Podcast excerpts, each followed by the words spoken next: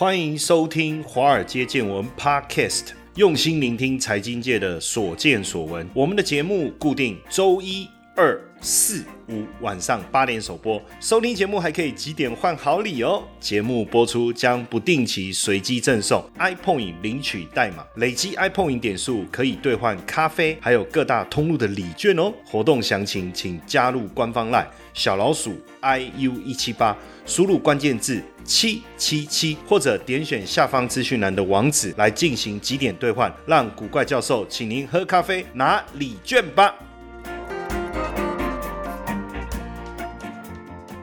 好，股票市场千奇百怪，见怪不怪。OK，大家好，我是古怪教授谢承彦，今天来聊一聊大力光。哦，要谈大力光之前，我忍不住想到以前在社区大学教课那时候的一个有趣的的小插曲，所以我我想说，我查一下确认一下，因为之前呢，这我我之前在社区大学开课哈，那很早以前的事情，应该是哇。其实蛮久的诶，二零零七年吗？对，二零零七年那时候我印象非常深刻哈，我就是呃受邀到社区大学去教这个投资啊。那第一一开始我就先去万华社大。跟中山社大哈，那因为刚开始的时候，那时候也没有什么知名度啦。那从就是在基金公司，所以呃社大就邀请我去那边开课，所以一开始我都讲基金。那同学也没有太多人，一般大概就十几个吧，我印象。一开始有点忘记到底是多少人。然后后来因为基金教了一年以后，坦白讲，基金就是这样嘛，你要怎么一直教呢？所以我就开始啊，针对股票市场的部。部分哦，啊，跟大家做比较深入的分享。每个礼拜，那没想到这个股票大家真的很爱哈，人数就爆多了哈。接着除了中山万华，然后四林社大、中正社大、松山社大、大安社大，哇，全台北市基本上还有信义社大哈，这么多社区大学，通通找我去教课哈。有的甚至是校长亲自来邀请哦，当然也都不好意思拒绝。而且那时候坦白讲也没什么事，也还没有上电，也没。没有在上电视，那时候就是在基金公司，在后来去自营部嘛，然后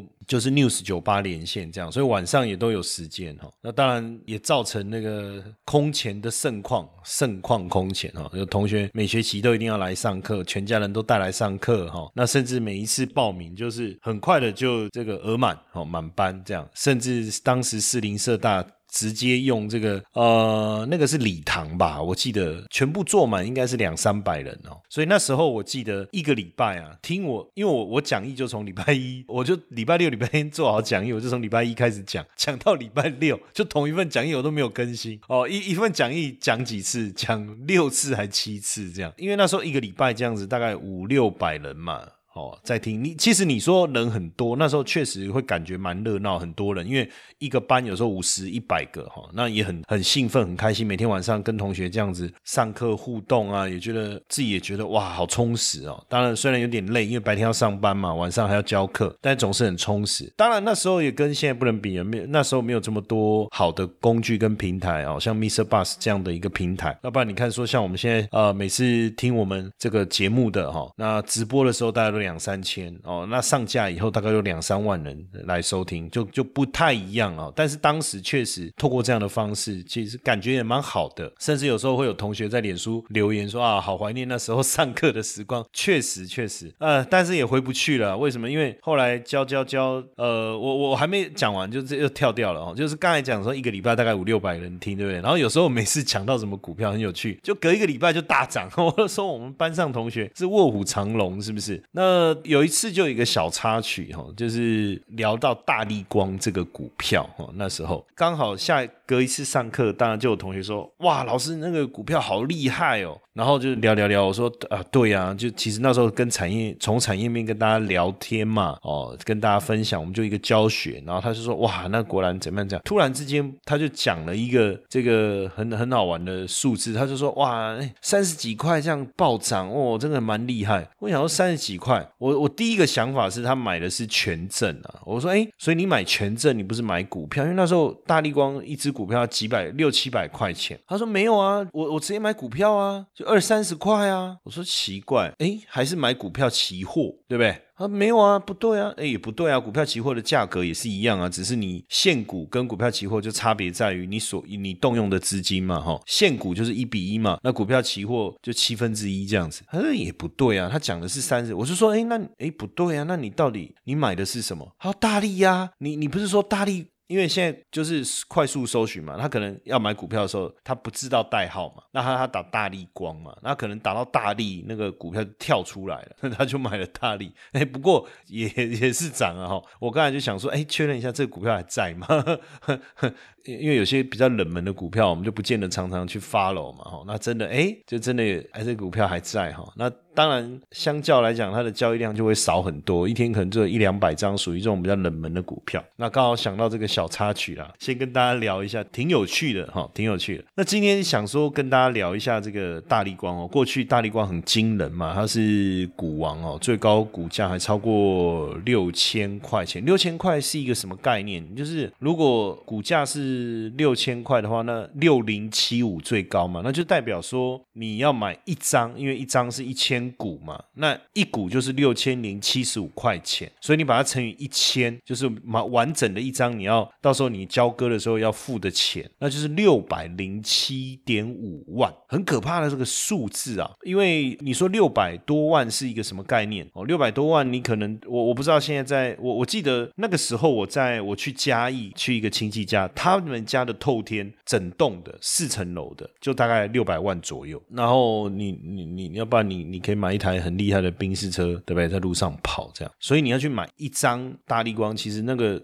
你就知道这个人的财力是很雄厚的，对不对？当然不一定啊，可能他从六七百块报上。可是问题是，就是说在讲这个大力光，而且我还听过一个很传奇的故事，你知道吗？哦，很传奇的故事，就是那个我一个朋友说他在竹科上班，然后他说他们去吃面，然后就说那个那个有一对夫妻常常去，他们说那一对夫妻就是一般小吃店那种面摊哦。他说哦，那个一百多张的那个那个大力光，哇！我说那如果一张。张是一百万，十张不是六千万？那一百张不是六亿吗？哦，那也很惊人呢。哦，对啊，而且他们持有很久，那时候买的成本很低，这样子，哇，我就说哇，真的是低调，就是这样子的奢华。这叫什么低调的奢华？我就是这么有钱，但是我就是要吃阳春面，怎样，对不对？好，那时候也听了觉得哇，好羡慕，对不对？如果我这么有钱，我有几百张的大力光，哎，吃路边摊还是很过瘾哦。但是问题是为什么要讲大力光？因为大力光的股价自从我们刚才讲这个二零一七年八月最高价到六零七五以后。好像就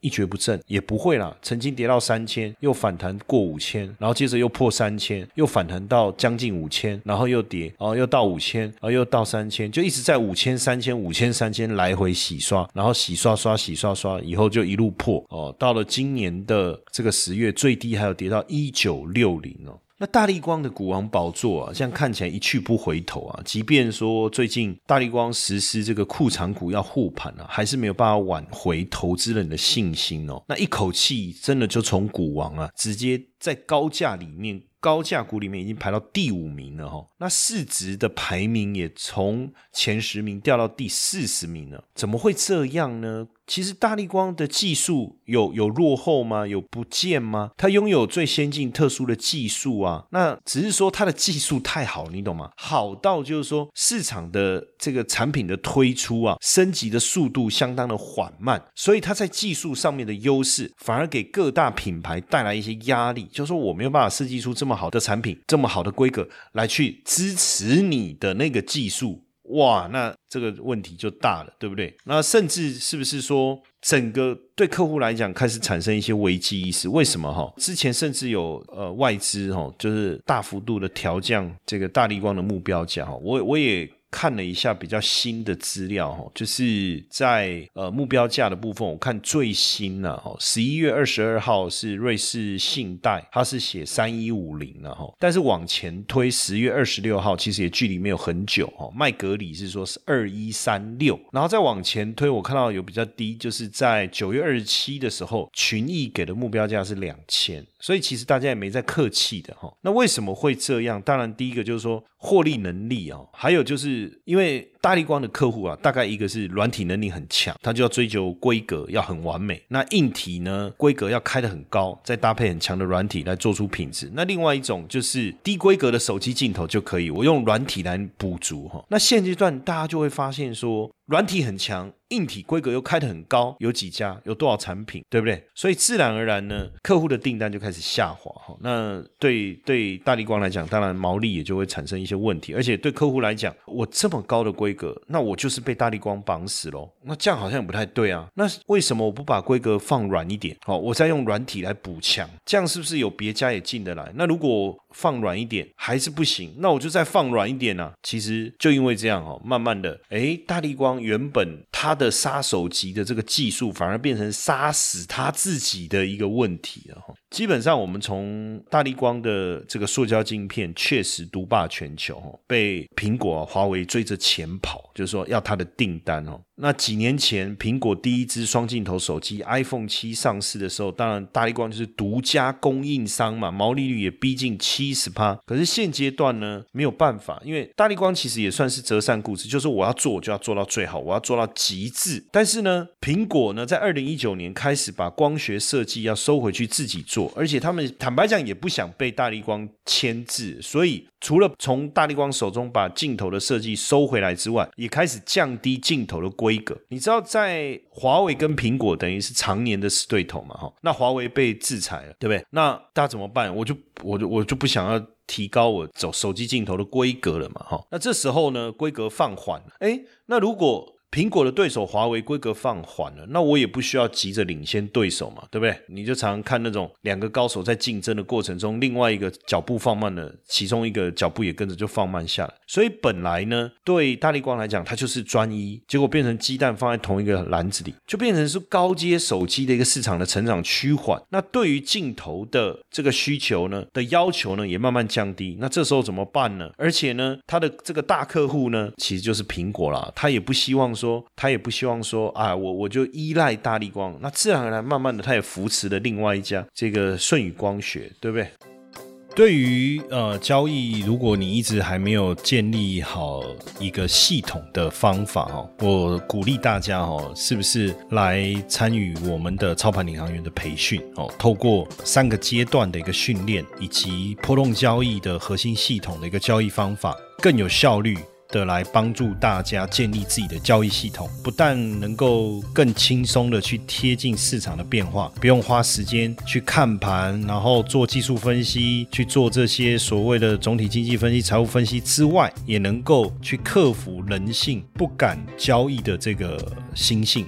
那邀请大家一起来参加我们的这个线上讲座，加入我们的官方赖小老鼠 iu 一七八。输入关键字八八八来报名参与，我相信会给大家带来很大的一个惊喜。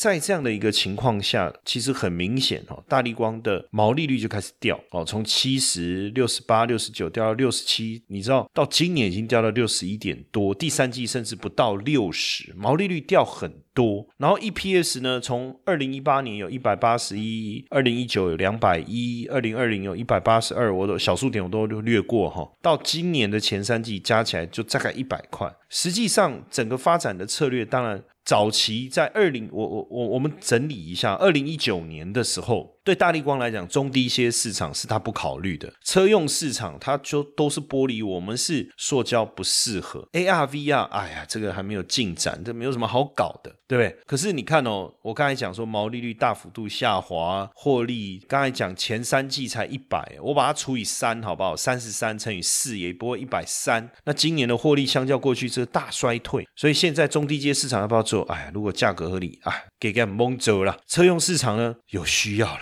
因为市场客户的成长超乎预期，那 AR VR 呢？这个市场也开始在成长啊，给干嘛是应该来撩盖姐，你就会发现说市场转变了。所以从过去二零一七年八月最高的时候，曾经来到六千零七十五，为什么呢？到后来除了当然几个问题，第一个流失华为的订单，当然这个是没有人能够预先。预料到的事情。可是假设说你今天你有分散风险，你不是只有做这个所谓的高阶手机的镜头，你可能也有接车用，你可能也有接中低阶的市场，你可能也有接这个除了大陆市场以外，还有其他的客户，也不是专集中在少数客户身上的话，问题可能就没那么大。那第一个当然就是华为的订单，美中贸易战开打以后，华为被成为头号制裁的对象，对不对？那当然，它的市占率急剧的下滑，对它就产生影响。而华为占它营收贡献高达百分之二十。那这个时候要去哪里拿单子来补，对不对？第二个问题是，就我刚才讲，苹果刻意就是我就是不要让大力光独大啊，我让他独门生意，那以后我要怎么我要怎么恐吓他？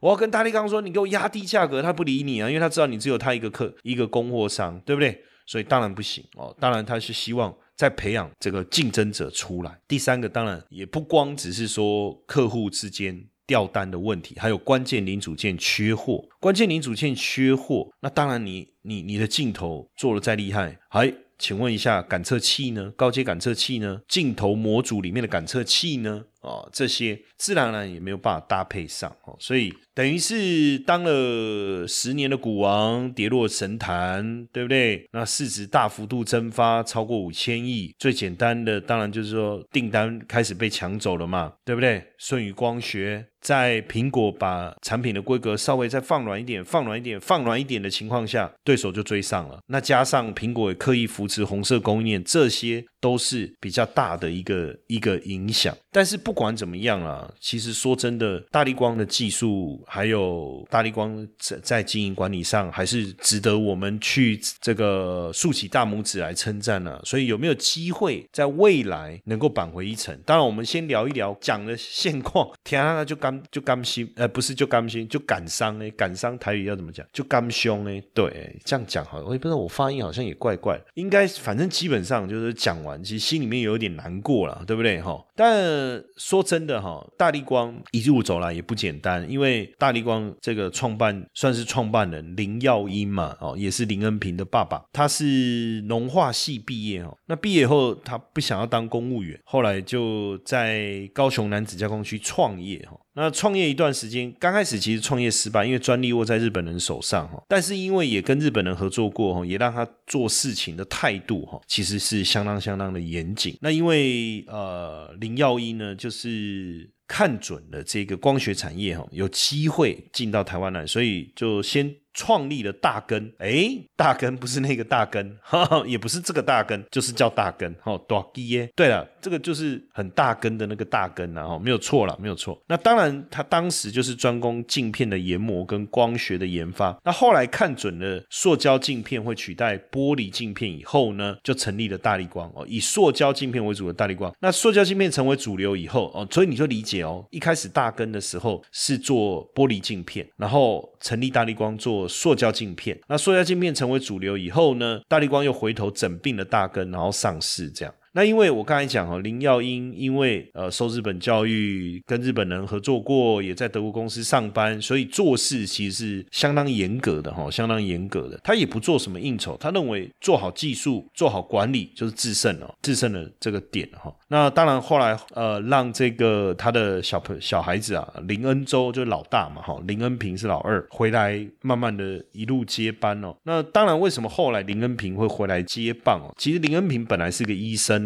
在台中西屯开业哦，那很多人就说你为什么要跑去当医生？其实他爸也觉得说这个儿子有经商的本质啊。其实很多人也讲，哎，真的，他他做人也确实是蛮海派的哈，就是交朋友很广阔啊哈。工作之余常常跟大家聚会喝酒啊，大家也都很喜欢他。有时候聊天聊聊，他就是酒后吐真言呐，就说朋友都说，哎，你为什么不回去呢？对不对？诊所收一收，他说才不要了，回去被骂吗？哦，可是因为这个二零零三年 SARS 啊，诊所的生意也不好啊，而且被地方黑道盯上，那怎么办呢？干脆把诊所卖掉，又到美国去攻读这个 MBA 以后啊，就回大力光接班了。那也确实，他回来以后啊，也让也也交出非常好的成绩，不止就是说税后盈余大幅度增长，股价也大幅度上扬哦。那也看得出他确实有有非常独到的这个管理能力哦。那林恩平接班以后啊，做了哪些事情哦，让大力光能够创造？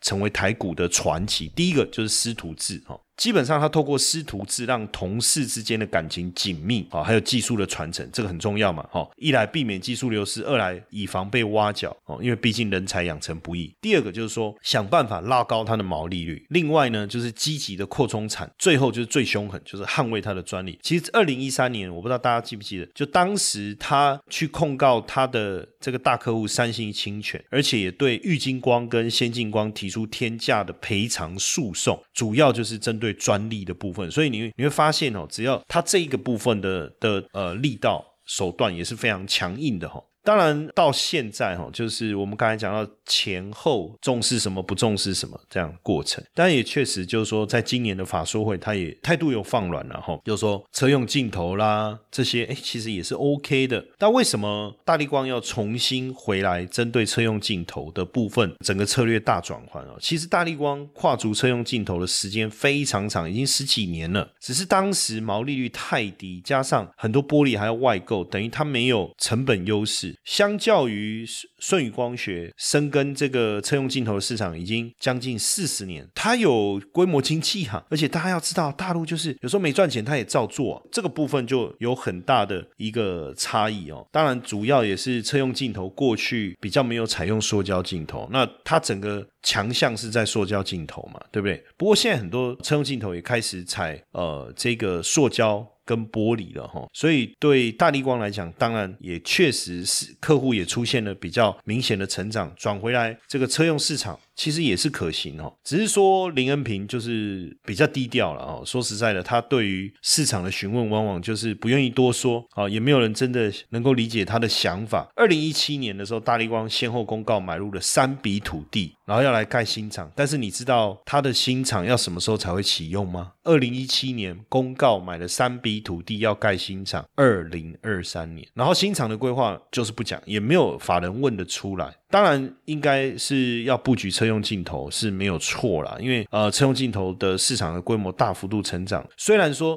车用镜头的规模相较于手机还有很大的差异，大概只有手机市场的七分之一。可是手机镜手机镜头市场的成长已经趋缓，可是车用镜头的市场却出现却进入了大幅度的一个成长阶段。之前我在东升上这个这不是新闻的时候，我就有分享过，我说你去看苹果，它也要推自驾车，是自驾车，就是你不用人啊，甚至车子里面是没有方向盘的。也许未来的车子更炫呢，就是你要方。方向盘按一个钮，方向盘才出来，要不然它方向盘就躲起来，隐形的这样子。自驾车不用方向盘，不用油门踏板，那些都不用了，刹车都不用，那车子就由晶片来控制，对不对？可是你要控制车子，难道你不用做环境的监测吗？你不用抓距离吗？哦，不光只是网络的连线呢，对不对？环境的感测变得非常非常的重要，那是多少颗镜头才能办到哦？所以镜头市场一定会大幅度的成长哦。那所以呃，手机跟车用镜头的成长力道绝对是差很大哦，绝对是差很大。就手机来讲，成长率是越来越低，但是车用镜头的成长可能会进入一个高峰期哈，可能会进入一个高峰期。那当然呢，在镜头前面加入这个所谓 VCM 啊，叫做自动。器哈，制动器哈，不是自动器哈，制动器。那对对呃，大力光来讲，这个一样可以提高它的毛利率哈。所以这个部分，坦白讲，他当时有停了一段时间，现在又重新要把它拉进来哈。那这个他有一个子公司，专门在负责生产 VCM 哦，就是大洋科技哦，大洋科技。那另外呢，其实我们最近也看到，从它的年报去看了，大力光在美国专利局。专利局专利的数量也在医疗镜头跟隐形眼镜的部分，所以也开始切入这些毛利比较高的。其中大家知道新欧嘛？哦，新欧这个是大力光转投资的，拥有二十一项专利。二零一八年就开始转亏盈了哦。二零一九年每股税后存已经开始有微幅的成长，零点五八哈。那新欧呢也独家代工这个屈臣氏的韩系品牌的隐形眼镜了哈。那所以当然未来会不会申请上市？如果新欧上市的话，对大力光来讲，当然有没有可能变成母以子贵？哈，那二零一七年大力光也成立了医疗子公司，叫大力云康，是专注在研发医疗院所跟居家应用的医疗专业睡眠级的监测系统。目前是还没有办法创造获利哈，但是你可以发现，就是说大力光也其实也不是这么被动的等待市场的转变，或者说自订单重新回归啊。其实它也做了非常多的多元的拓展，当然都还是呃建立在它的这个专业之上哈。当然对大力光来讲，它的技术是还是遥遥领先哦。那未来 VR AR 的头盔哦，iPhone 脸部辨识的这个。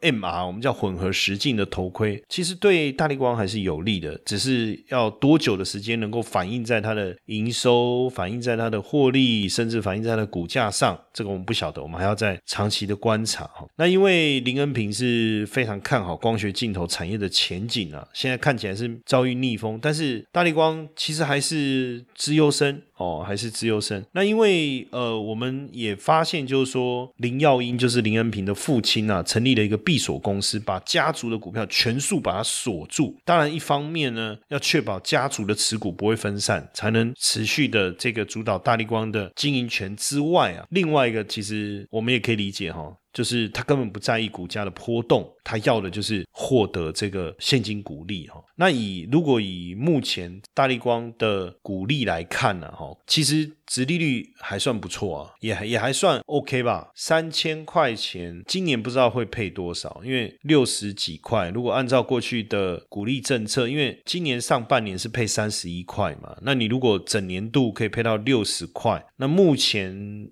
殖利率也大概五趴六趴嘛，也还算是不错。所以当然这个大力光的弹药充足了，账上的现金也有千亿以上哦。加上现在不停的扩产，就林恩平来讲，我们刚才提到了嘛，包括车用镜头，包括它现在的高阶镜头，包括隐形眼镜，包括医疗镜头等等。那未来能不能让大力光重回成长的行列？我相信也是大家非常关注的事情了哈。就持续的追踪看看吧，因为毕竟呃，我们刚才在讲的东西很。都都还在这个进行当中哦，就是 on the way。可是目前看起来外资确实不不是很领情，然后就是说反正就一路卖一路卖一路卖。那因为这个股价，就是说这样的股票确实是一般投资人也不容易买进嘛。那当然就是比如说买基金或买 ETF，透过基金或 ETF 去持有这个大力光。那假设基金经理人也不青睐，那当然国外的基金经理人不青睐，那外资就是卖。国内的基金经理人不青睐，那投信就是卖，所以目前也还没有看到明显这个法人有内内外是有进场的迹象哈。那可能只有这个自营商吧，操作公司的资金哦，实力还算是雄厚，然后在这个地方短线做一些进进出出，我看也都这样，没有没有一个很长期的持有了。不过我们还是很希望这个呃过去的股王啊，能够重回过去这个辉煌的时刻了，好不好？那当然我们也。内心期盼，因为毕竟优质的公司、优质的产品，总是有机会吧，重新扳回一城的。